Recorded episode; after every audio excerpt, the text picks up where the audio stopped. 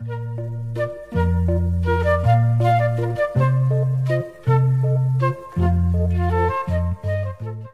位听友，大家好，这里是音频节目《小故事大道理》，今天第十期踢猫效应，时间大约五分钟。什么是踢猫效应？是指对弱于自己或者等级低于自己的对象发泄不满情绪而产生的连锁反应。人的坏情绪一般会沿着等级和强弱组成的社会关系链条依次传递，由金字塔尖一直扩散到最底层。无处发泄的最弱小的那一个元素，则成为最终的受害者。先讲一个故事：一位公司老板早上出门的时候和太太起了争执，太太非常生气，骂了他一顿。老板到了办公室，越想越生气。正好下属过来汇报方案，他拿起方案，满脑子都是太太无理的辱骂。他生气的把方案丢到桌子上：“什么破方案，重新做！”下属拿着报告退出老板办公室，想想自己白白加班一晚上，满腹委屈无处发泄。下班回到家，看到太太还没回来，儿子儿子在沙发上跳来跳去。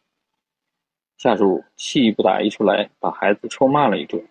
孩子心里窝火，回到了自己的房间。旁边的猫冲他喵喵叫了两声，他对着猫狠狠踹了一脚。猫逃到街上，正好一辆卡车开过来。司机赶紧避让，恰好撞向了下班回家的老板。这里有没有一点因果的味道？在今天这个时间点，强调这个效应更有现实意义。整个世界都遭遇到了疫情，疫情给大部分人带来生活上的不便和经济上的损失，很多人都在寻求情绪上的释放。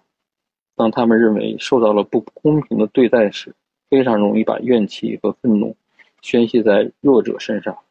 如果这样的人积聚的越来越多，那我们每个人的人身安全将处于时时刻刻的危险之中。我呼吁，哪怕仅仅是出于理性的利益考虑，不要把坏情绪带到下一个环节。我们需要维护一个安安全的社会环境。在家庭环境，在家庭关系中，如何应用踢踢猫效应来进行改善呢？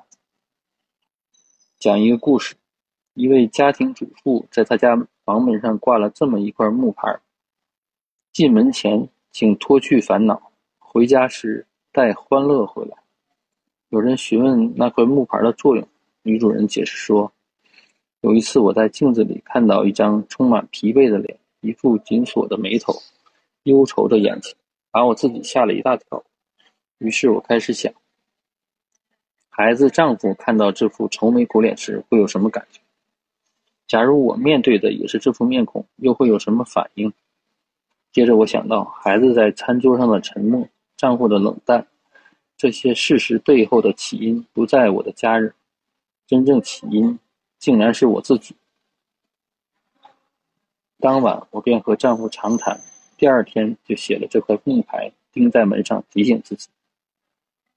结果被提醒的不只是我自己，而是一家人。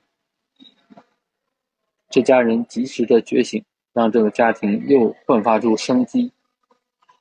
如果我们稍稍用心，把这种豁达和体恤用于生活、工作的各个方面，踢猫这条恶劣的传递链就能被截断了。